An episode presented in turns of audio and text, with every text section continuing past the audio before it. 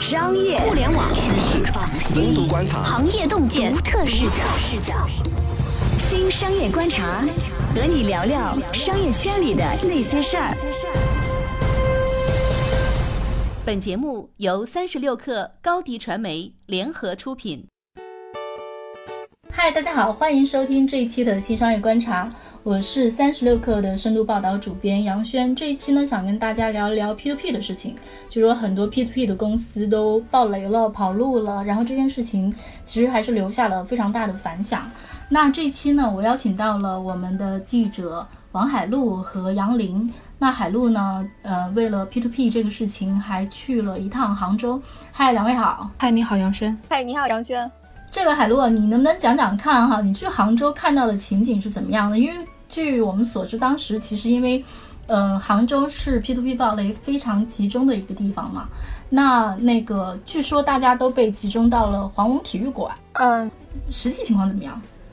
嗯，我去的时候，黄龙的人基本上已经被就是散掉了，因为它是一个一个平台，它杭州政府是比较灵活的，就如果有一个平台爆雷，然后很多的投资人聚集到公司，那政府就会介入，他会找一个地方把这些投资人聚集到那里去，然后统一的协调，还会给这些投资人发水啊、发午餐啊这些东西，就是就近安置吧。比如说我上一个去的平台平台草根投资，就政府会给他们找一个未来。科技城的一块地儿，然后让三百多个投资人转移到那边去，就不同的地方。嗯，是不是担心就是都弄在那个体育馆，影响也不太好？我猜的啊。我见到的有一些是比较情绪比较激动的，因为他们跟我说，就是来公司可能是从外地千里迢迢过来，然后瞒着家里人，就是这笔钱可能是他就是这辈子的积蓄，然后如果拿不回来就走投无路了，是很就挺严重的。然后还有一些就是心心态相对比较好，还一直跟我说就是要相信平台，因为如果平台走了，这个人跑路了，那他的钱就完全拿不回来了，就还仅存一丝希望带这种。名字其实我都没有听过，所以这究竟都都是一些什么样的公司啊？他们是大公司吗？还是说其实是很多野鸡平台？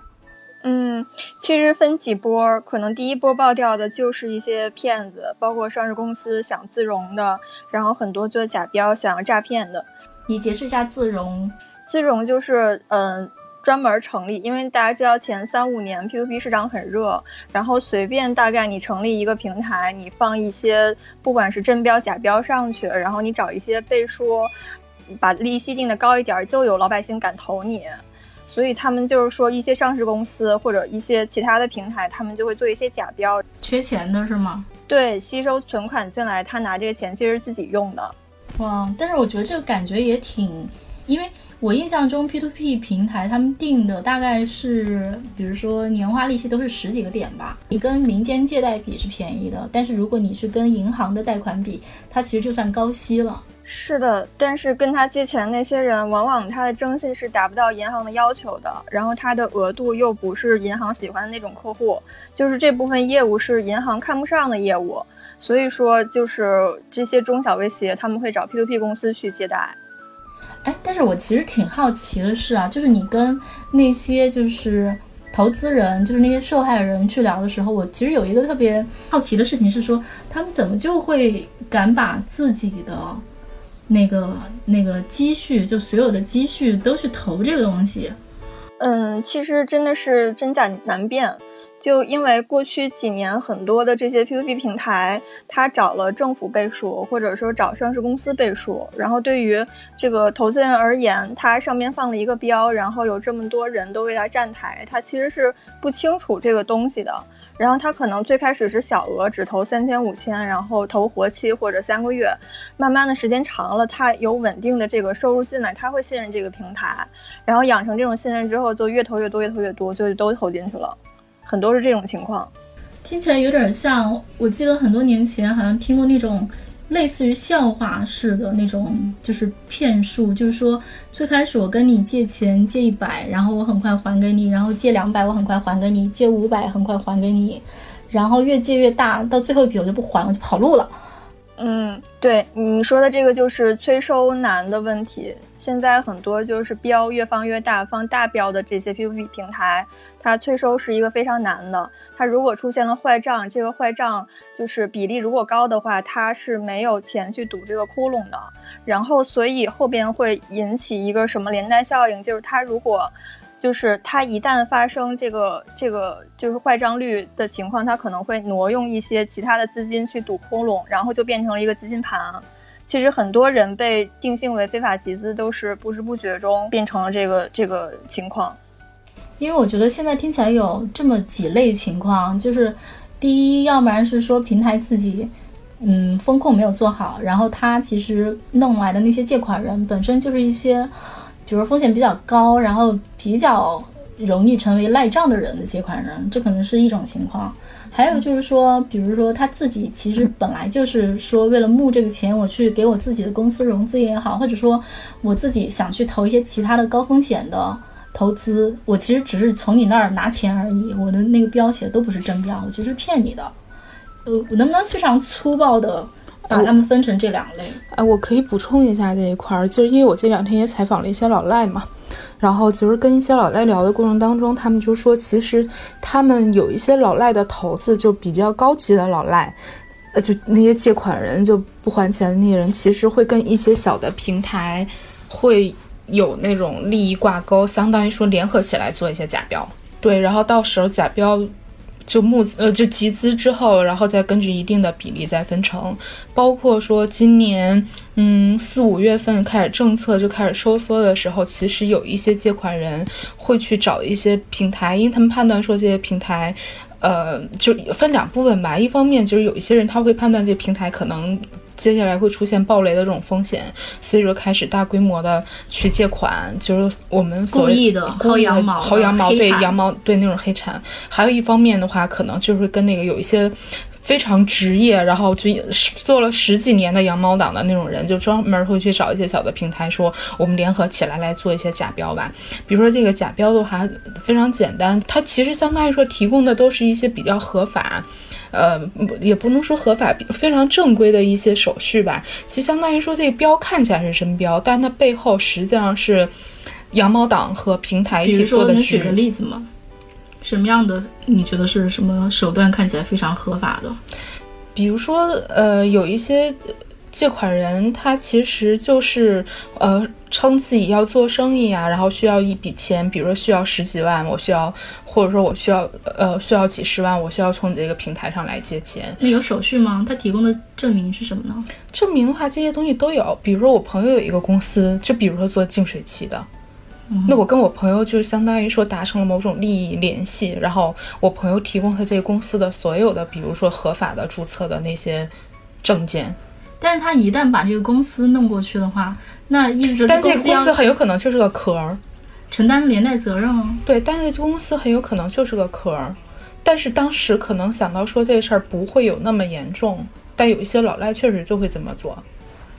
那其实你也很容易追溯到这个借款人究竟是谁，嗯，然后把他放上老赖名单，然后他就各种行动都会受限制啊。嗯，对，有有那种羊毛党分享过这种经历，就是说五六月份的时候吧，说你你倒是可以这么做，去做一些假标，因为这样的话，而且那个假标他们会把利率翻的就非常高，相当于说就是圈一笔钱，然后圈一笔钱之后，这个钱反正先到手，到手之后就有些羊毛党会觉得，哪怕这平台发生暴雷，也是由这平台来背锅。你的意思是说那个平台暴雷了之后死无对账了呗？对，哦，但是。就是这个事儿，其实我觉得还还反映另外一个问题啊，也就是说，看起来这个市场好像挺乱的。就是说，那个谁究竟做风控呢？谁为这些那个对风险负责呢？有一些 P to P 平台，后来你发现它根本就没有出事儿之后，你发现它根本就没有风控部门。对，然后感觉这个现在听起来，感觉好像这个领域里面骗子还挺多的。就是 P2P 过去三五年都是一个很野蛮生长的状态，它就是它的最开始的时候准入门槛非常的低，所以什么人都能进得来。然后有一些是真正的想创业的人，但是就有的是一直想创业，然后一直合规的；有的是真的想创业，但是中途误入歧途的；然后有的是就是干脆我想骗钱的。然后到了这个时候，就是行业到了一个大爆发的时候，就集体的出清了。对，刚才那个平台和老赖联手，这个是这个是真的吗？嗯，反正是有羊毛党跟我说，他们群里面有分享过这种故事，是吗？但是，一般就是平台跟羊毛党一定是对立的，他一定是不希望有坏账。平台可能自己做假标，羊毛党也可能做假标，但是他们是分别做的。不一定，但是平台，比如说创始人，可能已经觉得说发生暴雷这个事儿没有办法避免，就跑路这个事儿没有办法避免，干脆就是跟你羊毛党联合起来。哎，但其实就是刚才讲的跑路这个事情啊，我其实有一个疑问，就是说，在这整个链条里面，谁是风险最高的人？那谁会比较容易逃脱惩罚？嗯，其实平台方还是风险最高的，平台的法人。因为他们是非常容易被定性为非法集资类似的，然后需要去，然后就进去蹲几年。对对对，然后老赖其实国家现在打打击暴力催收，对于老赖的，就是监管没有那么力度，没有那么的强。嗯，就是说，其实你作为个体的借款人，其实你是比较容易逃脱制裁的。是的，对，其实很多创业者他们在入行的时候。对于风险真的是没有充足的预期，尤其很多人是从可能互联网圈来的，或者从那个传传统的小贷进来的，就是对这个风险的预期，真的是意想不到今年会变成这样的加强性的结果。哇，哎。但是那这个东西啊，就比如说，嗯，杨林，我知道你应该还是去找，比如经济侦查方面的人去问过嘛？嗯，他们在忙些什么呢？他们现在是怎么去看待和处理这个状况？他基本上就是主要工作还是分两方面嘛，就一方面是处理掉那些已经爆雷然后跑路的那些平台，然后首先肯定是要抓他们这些平台的创始人、法人等等的一些人，因为他们回来之后，然后。把他们就是说归案之后，这个事儿才能有一个下一步的处理。然后那另外一方面呢，然后其实也是在监管那些还没有发生暴雷的那些平台，就是把公司看住。对公司，然后尤其是法人看住，就是比如说他们的工商资料现在不允许变更，然后以及说我听说北京有二十二个 P to P 平台的呃创始人法人已经上交了自己的护照，因为如果你一旦跑出国的话，那可能就比较麻烦，跨国追捕就比较对，但如果你只要在国内的话，就分分钟就可以抓到你。国内抓捕其实就会非常的容易，然后我听说北京已经有二十二个平台的创始人已经上交了自己的护照，然后并且然后有一些可能比较危险，可能还要法人每隔几个小时接受公安的一个面对面的一个怎么说一个监测吧。啊，这个故事告诉我们什么？不要随便当一家公司的法人啊！对，因为其实是在羊毛党悠久的历史里面啊，就是。就 P to P 不是他们，就是当 P to P 有自己的问题，但 P to P 也是被羊毛党薅过的一个领域。他们当年薅会，呃，有什么办法？比如说他们去农村搞批身份证，然后用这个身份证，然后去借钱，然后最后你那个公司去追查的时候，发现，哎，这批那个身份证可能都是那个特别偏远的地区的农民，你是没有办法跟他们追钱的。他们啥啥事儿也不知道，就是知道身份证被人收走了，给了他们一点钱而已。然后他们可能也很难去追查到这些羊毛党。就这些事情在历史上都是发生过的。我感觉啊，金融行这个行业还是风险非常的大。我觉得，就是就这样夸一下跳进来，然后去做公司，如果不是说自己存心说我卷一笔钱要走，然后就是这种在裹挟里面往前走的话，就是感觉这个金融风险就前几年可能挺风光，到现在。就就就落的一个，我感觉吧，看起来好像是离分分钟离坐牢不远的这么一个状况了。就 P to P 在中国，它本来是一个，为什么我们现在说有一个流动性的问题？就是它在中国，它本来是应该是一个纯信息中介，它应该是不存在这种问题的，也不会暴雷，根本就不会有暴雷这件事儿。对，因为其实那个互联网的人可能会更看重什么活跃度啊、用户数啊、GMV。但是，比如说传统做贷款的人，应该很知道里面的轻重吧？对，它就是一个交易所。但是后来在中国，过去三五年 P2P 起来，它是当做一个金融机构，类似于用各种杠杆，然后让它，其实目的就是为了让它这个商业上能运营下去。这样雪球越滚越大的时候，这个盘子是停不下来的。就即便是监监管出规定，它也很难去，因为有一个延续性的问题，它很难停下来，所以就变成了就是最后一个无法收手的一个下场。嗯，哎，在这个无法收手的这个过程里面，可能哪几步行差踏错就会挺要命的呢？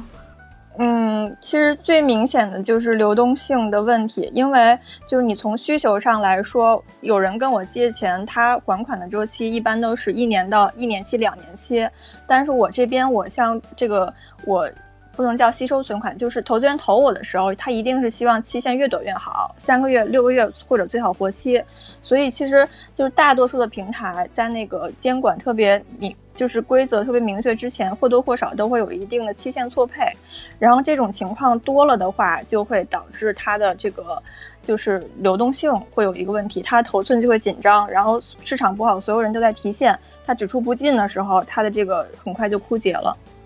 其实是不是相当于是这样？就是说，在真正的借款人和真正的放款人中间，这些公司自己做了一层。比如说，我是一个手里有钱的，我只是借给你三个月而已。然后呢，你在中间又做打包了一个产品，然后你把这个钱放给了一个借一年的人。然后当那个三个月要提款，三个月的人要提款的时候，我这个钱就不够了。对，是先有资产，那个人跟我借，他借一年两年。然后我三个月放给你，你走的时候我把债权通过债转或者其他形式，我再让别人去接你的盘。嗯，对，这个其实所以就是很多人说这东西像庞氏骗局啊，其实某种意义上它的确有相似的地方，它就是说它的确是需要说不断的有有新的人进来。我才能玩得下去，所以就是现在还是局面，其实看起来是有点复杂的。嗯，互金行业的人，就是我聊到的，他们好像都是有点担心，说这个东西，比如说最开始爆雷的可能都是野鸡平台、小狗小平台，但是他们会担心这种恐慌情绪中挤兑，会让那些看起来还不错的，比如说三六氪可能都曾经写过，可能融到了 B 轮、C 轮、D 轮的公司也会出问题，这个可能是目前大家可能最担心的事情。因为他们也存在期限错配，也存在流动性的问题，否则他们不会在这几年融到 B 轮、C 轮、D 轮，它根本就长不大。嗯，也就是说，这个我觉得某种程度上呢，就好像是说，你为了让这个金融产品，你为了让买的人用起来觉得爽，然后你让它变得更复杂了。一旦复杂之后，它的风险就提升了，大概有一点这个感觉。其实我之前还就是曾经把钱放到过一个我觉得有这种性质的互金公司，然后他们让我觉得特别爽的是说，他们当时是有一个活期的产品，就是我可以当天投，我也可以当天取，就是非常非常的灵活。你对用户来讲是很爽的嘛，但是对平台来讲，它肯定就是要担责任的。嗯，我觉得这可能就是你说互金还是一个挺。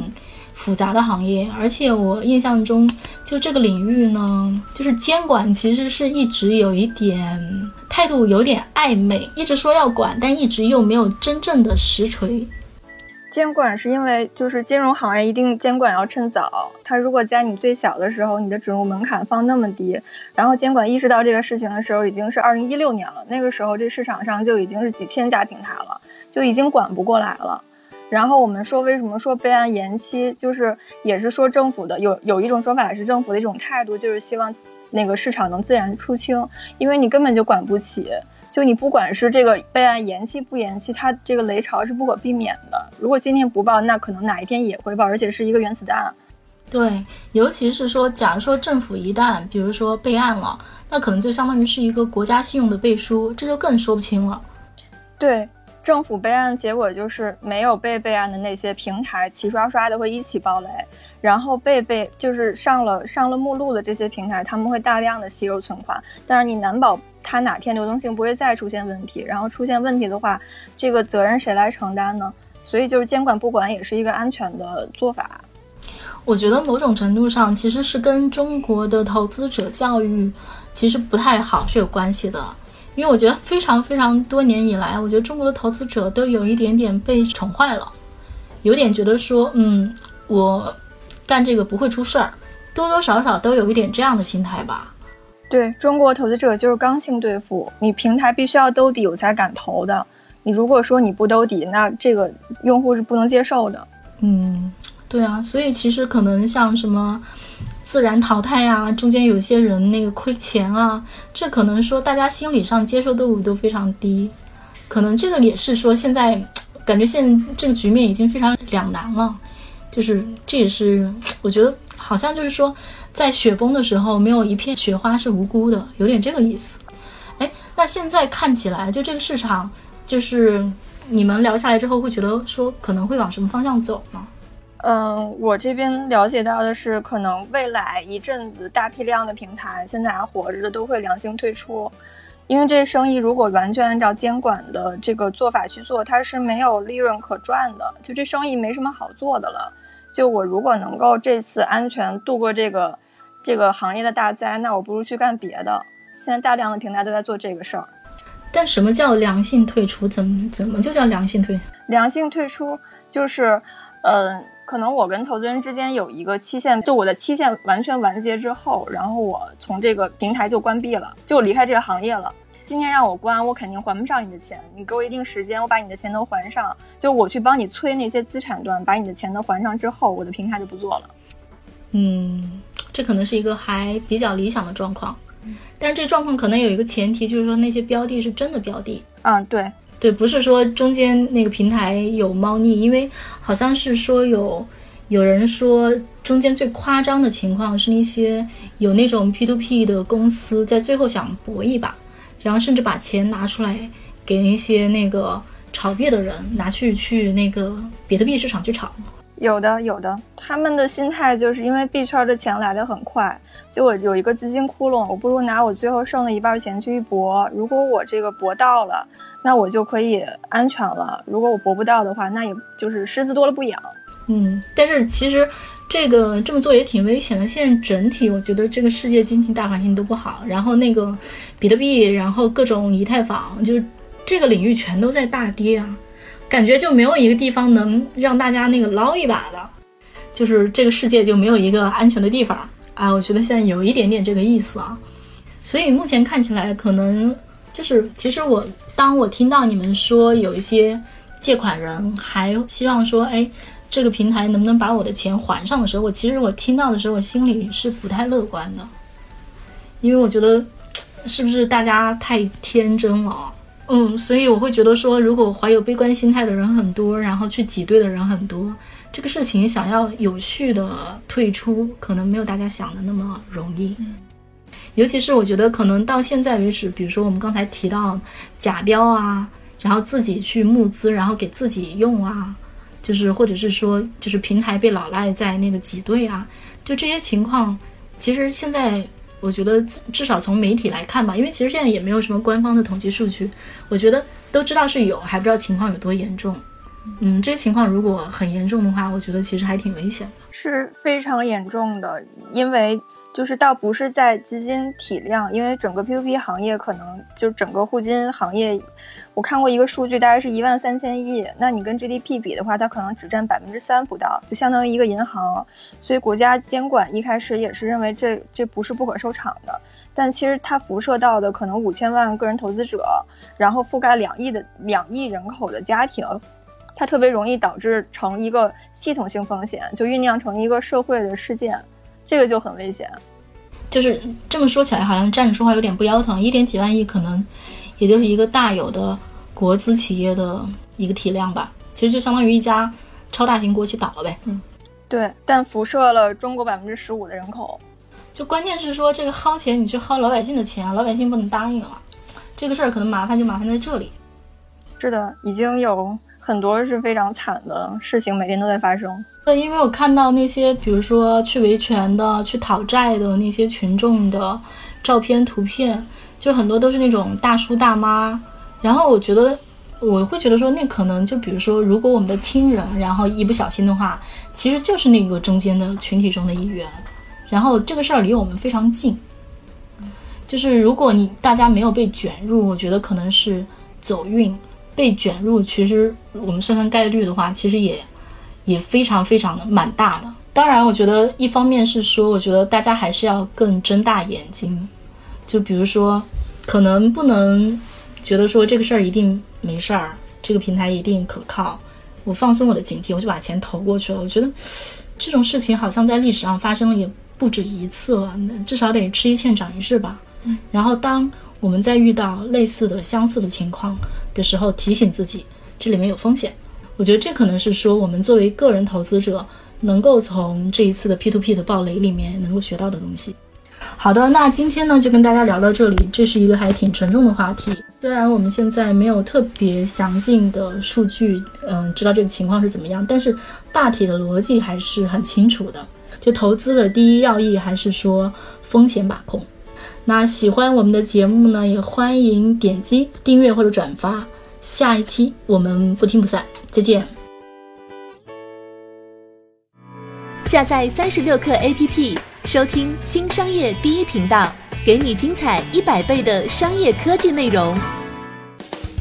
高迪传媒，我们制造影响力，用最专业的态度为企业提供视频、音频全流程解决方案。商务合作，请关注公众号。高迪传媒。